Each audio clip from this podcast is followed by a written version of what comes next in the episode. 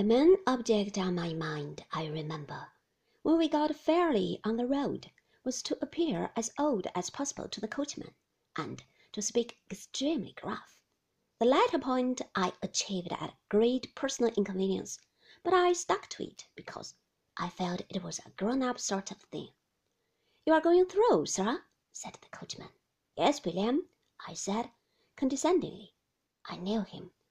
I'm going to London. I shall go down into Suffolk afterwards. Shooting, sir? said the coachman. He knew as well as I did that it was just as likely. At that time of year, I was going down there, really, but I felt complimented too.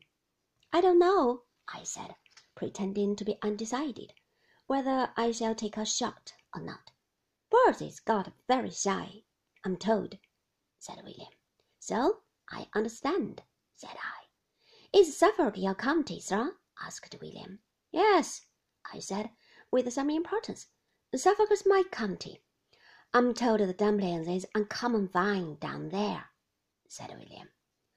I was not aware of it myself, but I felt it necessary to uphold the institutions of my county and to evince a familiarity with them, so I shook my head as much as to say, I believe you. And the punches, said William. There's cattle. A Suffolk punch, when he's a good un, is worth his weight in gold. Did you ever breed any Suffolk punches yourself, sir? No, I said, not exactly. Here's a gentleman behind me. I'll pound it, said William, as has bred them by wholesale.